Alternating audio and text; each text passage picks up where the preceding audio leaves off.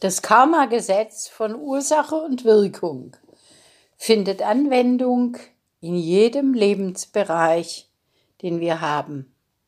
Folglich findet das Karma-Gesetz von Ursache und Wirkung auch Anwendung auf die Entwicklung unserer Gesellschaft. Unsere Gesellschaft besteht aus uns Menschen und anderen Lebewesen.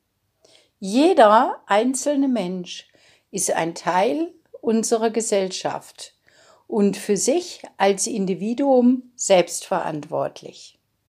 Man kann also auch sagen, es kommt auf jeden Einzelnen an, denn jeder Einzelne bildet mit den anderen zusammen unsere Gesellschaft. Anders formuliert unser Volk. Vom Grundsatz her benötigt ein Volk eine Führung, um die Bedürfnisse der Gesellschaft und die Geschicke des Volkes zu lenken und Lösungen für Probleme zu finden, um sich Herausforderungen etc. zu stellen. Zusammengefasst soll unser Staat ein funktionierendes System ergeben. Jeder Mensch in seinem kleinen System hat die Aufgabe, nach der Maxime wie im Großen, so im Kleinen, in seinem eigenen kleinen persönlichen System zu herrschen und die menschlichen Werte für ein gutes Gelingen im Miteinander zu leben. Das Ergebnis, wie die Gesellschaft funktioniert, richtet sich also nach dem Karma-Gesetz von Ursache und Wirkung. Wir bekommen zurück, was wir gesät haben, oder wie den Kindern oft erklärt wird, wie du in den Wald reinrufst, so halt es wieder raus. Wir beklagen abgrenzend in unserer Gesellschaft also das Ergebnis, was wir, du und ich, verursacht haben. Zumindest aber die Mehrheit der Gesellschaft, die zählt. Es ist also wenig sinnvoll, Änderungen von anderen oder von den Führenden zu erwarten, denn diese sind auch nur der Spiegel jedes Einzelnen. Menschen fordern, dass sich andere an die menschlichen Werte halten. Aber wie sieht es im persönlichen kleinen System aus? Und was sind eigentlich die menschlichen Werte? Das höchste Gut der menschlichen Werte ist das Mitgefühl. Mitgefühl ist die Fähigkeit, nachzuvollziehen, wie sich ein anderer Mensch fühlt und sich in ihn reinversetzen zu können. Der Wert Achtung ist das Akzeptieren der Andersartigkeit des anderen, ob Region, Hautfarbe, Nationalität, Kulturkreis oder Gedankengut. Hiermit ist nicht gemeint, dass sich der Mensch alles gefallen lassen muss, wenn jemand einem anderen schadet oder sich einem schädigenden Verhalten eines anderen aussetzen muss. Hier ist es erforderlich, sich abzugrenzen und sich zu positionieren und den eigenen Seelenanteil zu verteidigen und sich gegen den Egoanteil des anderen zu positionieren. Und genau hier überschneiden sich zwei Werte, und zwar der nächste Wert, dem Respekt vor dem Willen des anderen. Hierbei finden wir alles, was in den Bereich Übergriffigkeit hineinfällt. Die Liste der Übeltäter, die übergriffig sind, ist lang, subtil und oft unsichtbar, aber da. Es ist natürlich richtig festzustellen, dass kein Land der Welt das Recht hat, auf ein anderes Land überzugreifen oder es gar zu vereinnahmen oder zu besetzen. Das jedoch ist nur unser Spiegel der Mehrheit unserer Gesellschaft und die Wirkung auf Ursachen, die gesetzt worden sind. So kann man auch sagen, noch vor unserer Haustüre. Es tobt ein Krieg vor unserer Haustüre und spiegelt damit den Krieg wider, den wir in uns selbst, mit uns selbst führen. Ein Krieg mit uns selbst kann sein, ein Entscheidungsproblem, welchen Weg soll ich gehen, welchen Weg soll ich nicht gehen? Oder was ist die richtige Lebensführung für mich, so oder so? Was soll ich beruflich machen? Wo finde ich Erfüllung? Soll ich mich trennen? Soll ich mich nicht trennen?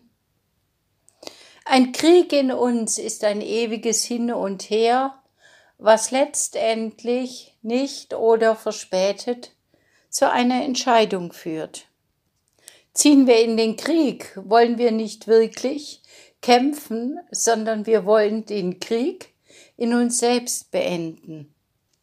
Was sind jetzt nun die Menschen, die dazu beitragen, zum Ergebnis unserer gesellschaftlichen Entwicklung, die sich für uns im Weltgeschehen widerspiegelt? Nennen wir doch als erstes die, die andere bevormunden wollen oder überzeugen wollen, weil sie wissen oder vorgeben zu wissen, was für einen anderen Menschen gut ist. Oft natürlich unter dem Deckmäntelchen, ich mein's doch nur gut mit dir oder ich will dir nur helfen. Nein, das Tun ist nicht gut, es ist übergriffig. Die goldene Regel ist, dreimal versuchen, den anderen zu einer Erkenntnis zu bewegen und dann den Willen des anderen zu respektieren und ihn dann das Leben seinen Meister werden lassen. Natürlich muss man dann oft zugucken, wie das Leben eines anderen den Bach runtergeht, wie man so schön sagt. Aber letztendlich ist es so, dass man einem anderen keine Brücke bauen kann, der nicht auf die andere Seite möchte. Auch die gehören zu den Übeltätern, die unsere Gesellschaft schädigen. Das sind diejenigen, die alles geschehen lassen, die unauffällig sind und sich oft als das Opfer von anderen oder der Gesellschaft sehen. Die, die sich nie positionieren, die, die nie etwas sagen und es dadurch einem anderen möglich machen, sein schädigendes Verhalten weiterhin auszuleben. Das beobachten wir oft in Partnerschaften, die nicht mehr funktionieren oder nur deshalb funktionieren, weil eine Einseitigkeit besteht, der andere bestimmt und der andere sagt nichts. Oder wir finden diese Verhaltensweise des Nichtsagens im kriminellen Gefüge. Man lässt es zu, ganz bewusst, und weiß, dass ein anderer die Absicht hat zu schädigen oder dabei ist, andere zu schädigen. Es sind die eigenen Scheinvorteile oder der eigene persönliche Scheinnutzen, der das möglich macht. Der Nutzen des Nichtsagens oder des Nichthandelns, des Nichtpositionierens ist so groß, dass man lieber den eigenen Schaden in Kauf nimmt und weitermacht wie bisher. Das Verhalten ist das Gegenteil von Übergriffigkeit, aber nicht minder schädlich, denn man verhindert durch das Nichtsagen die Entwicklung und Klärung eines anderen Menschen insofern der sich natürlich klären möchte. Ein Versuch wäre es ja wert. Ganz sicher ist das die Wirkung aus vergangenen Inkarnationen und somit hochkarmisch. Oft soll nur verhindert werden, dass man selbst wieder zu dem wird, der man in vergangenen Inkarnationen einmal gewesen ist.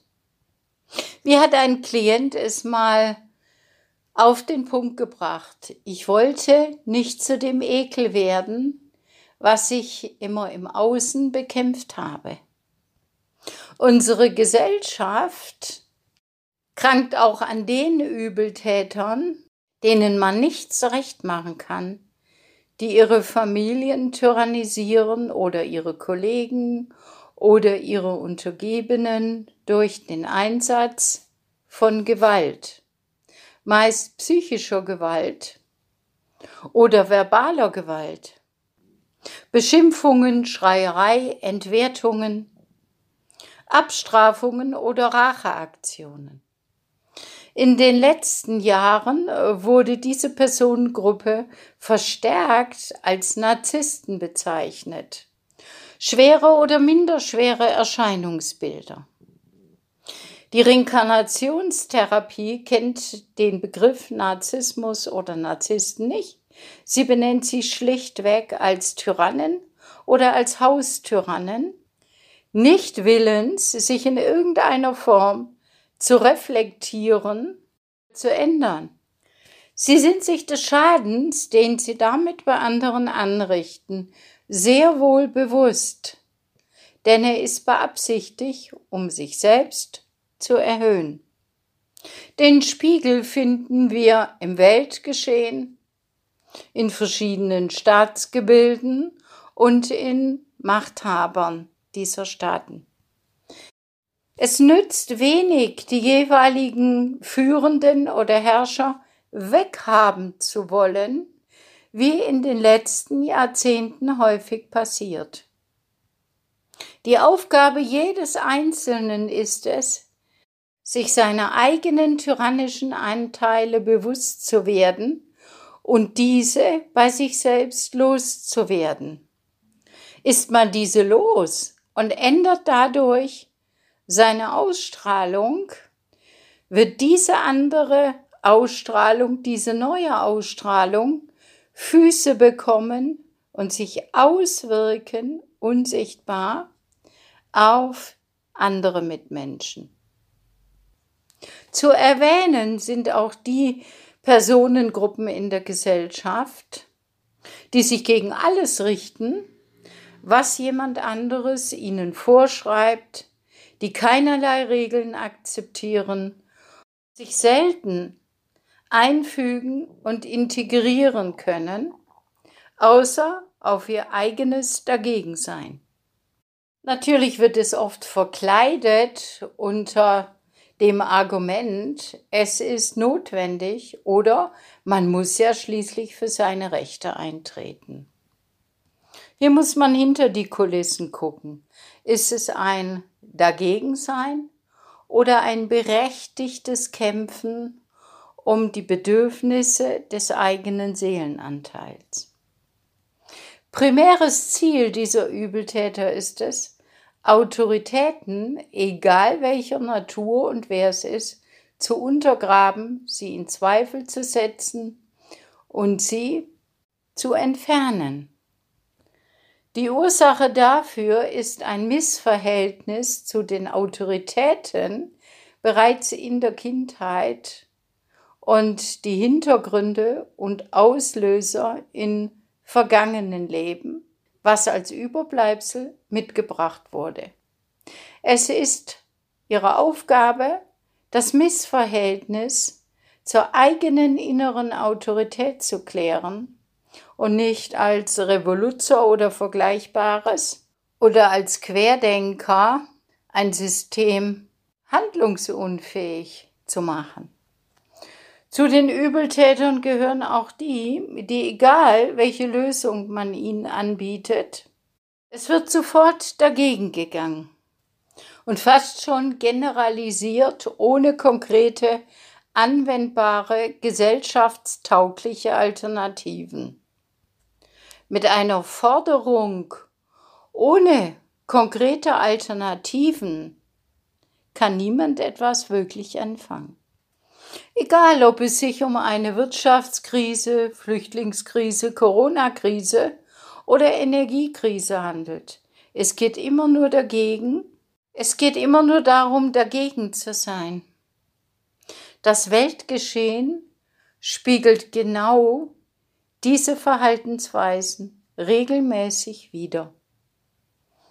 Es ist das Karma der Menschen, die in vergangenen Zeiten oder vergangenen Inkarnationen mit ihren Forderungen nicht durchgekommen sind und heute noch daran weiterarbeiten, also einen verlorenen Krieg ausfechten oder gar etwas Falsches ausgefochten haben, etwas Falsches durchgekämpft zu haben und sich heute die Rechtmäßigkeit dieser Handlung immer und immer wieder bestätigen wollen.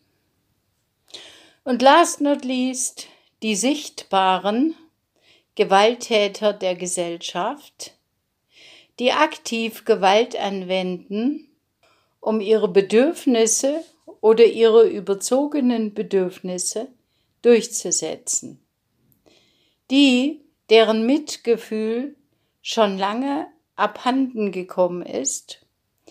Die Soziopathen, Psychopathen und Kriminelle aller Art. Der karmische Hintergrund ist oft der Missbrauch ihrer Fähigkeiten in vergangenen Leben, die sie heute nicht mehr gewinnbringend für sich selbst einsetzen wollen, sondern pervertiert und taktisch klug einsetzen. Oder sie wiederholen schlichtweg ihre Taten aus früheren Leben, weil sie sich dadurch einen materiellen oder immateriellen Gewinn versprechen. Dazu gehören auch die Frauenverächter, die etwas gegen ihre weiblichen Anteile haben und diese als ihre Schwäche bezeichnen.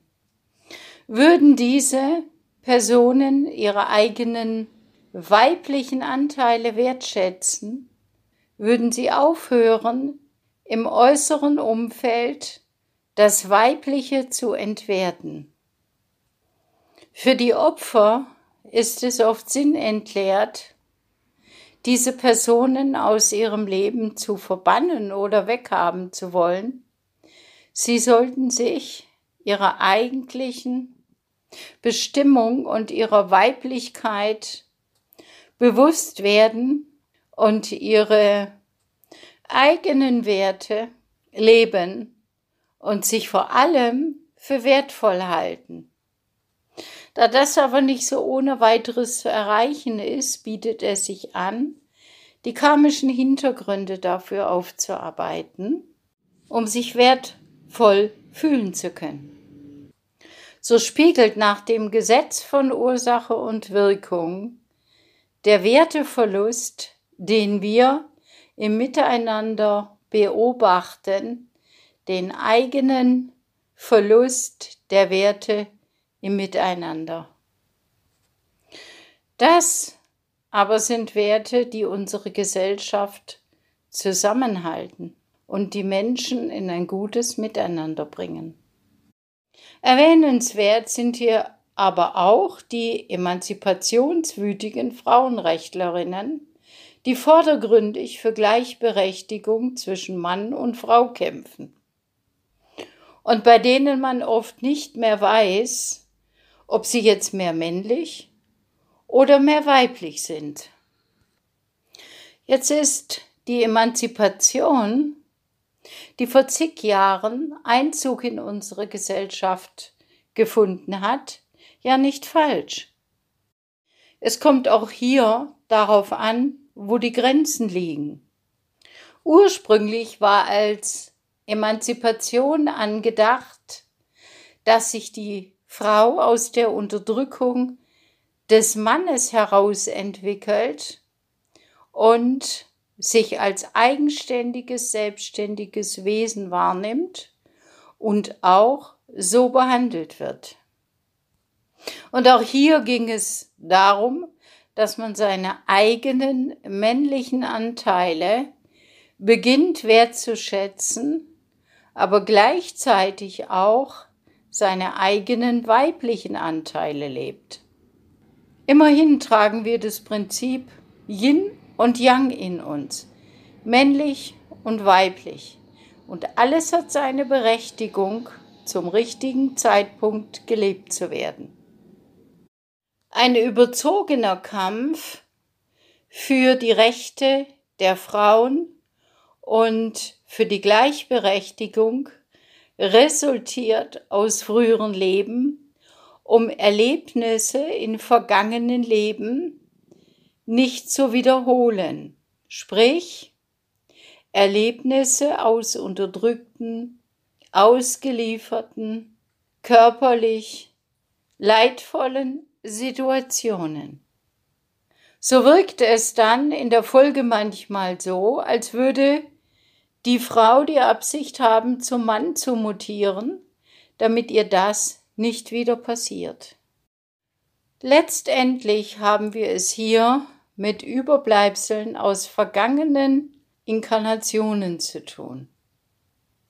Und anstatt im Außen zu agieren, sollten diese Frauen ihre weiblichen Anteile im Inneren anerkennen und diese aus dem Schatten herausholen, statt sie zu unterdrücken. Selbstunterdrückung zieht Unterdrückung im Außen nach sich. Das Gesetz von Ursache und Wirkung, welches auch im aktuellen Leben wirkt, findet hier Anwendung. Und mal ganz im Ernst, eine Frau ist eben kein Mann und ein Mann ist keine Frau. Man könnte die Liste der sogenannten Übeltäter in der Gesellschaft, die unsere Gesellschaft schädigen und letztendlich zum Ergebnis führen, dass sich das Ergebnis im Weltgeschehen spiegelt. Diese Liste können wir beliebig erweitern. Die genannten Punkte werden vermutlich Erstaunen, Abwehr, Kritik und Entrüstung nach sich ziehen. Wir können jetzt jammern, wir können abwehren oder flüchten oder gar politische oder gesellschaftspolitische Diskussionen darüber vom Zaun reißen. Letztendlich jedoch bleibt es bei der Aufgabe des Menschen, am Ergebnis sein Inneres abzulesen und sich selbst zu betrachten und dafür zu sorgen, dass durch die eigene Entwicklung sich eine Mehrheit bildet, die ein anderes Bild der Gesellschaft prägt. Flüchten, angreifen, Schuldige suchen, resignieren, Verdrängungen mag im ersten Augenblick als Lösung fungieren, nicht aber auf lange Sicht. Entscheidungen sollten wir sowieso immer auf kurze Sicht und auf lange Sicht prüfen. Wollen wir persönliche Krisen oder Weltkrisen ändern und verstehen, dann müssen wir in unserem eigenen Denken anfangen und dort die Korrekturen erst ansetzen und uns energetisch neu aufstellen und damit eine Ausstrahlung erzeugen, wie schon erwähnt, die Füße kriegt und andere auf mehr oder weniger unbewusster Ebene erfasst und bewegt. Eine Krise ist eine Talsohle, und ruft zur Selbstreflexion und Korrektur auf des eigenen vergangenen Lebens. Es ist die Chance, um an etwas Großes teilzunehmen, an der Selbstentwicklung. Das war jetzt ein wortreicher Podcast und beantwortet einen kleinen Prozentsatz der Fragen, die ich als Reinkarnationstherapeutin tagtäglich gefragt werde. Was ist das Karma, was zu dem gehört, was wir aktuell erleben? Es geht hier nicht um Politik, sondern um karmische Zusammenhänge. Und vielleicht konnte ich auch einen Teil eurer Fragen beantworten und euch die Angst vor dem Außen nehmen und euch aus eurer Ohnmacht, wenn sie da sein sollte, herausholen. Wenn ihr Lust habt, hört euch die anderen Podcasts an. Eure Ursula Schmidt.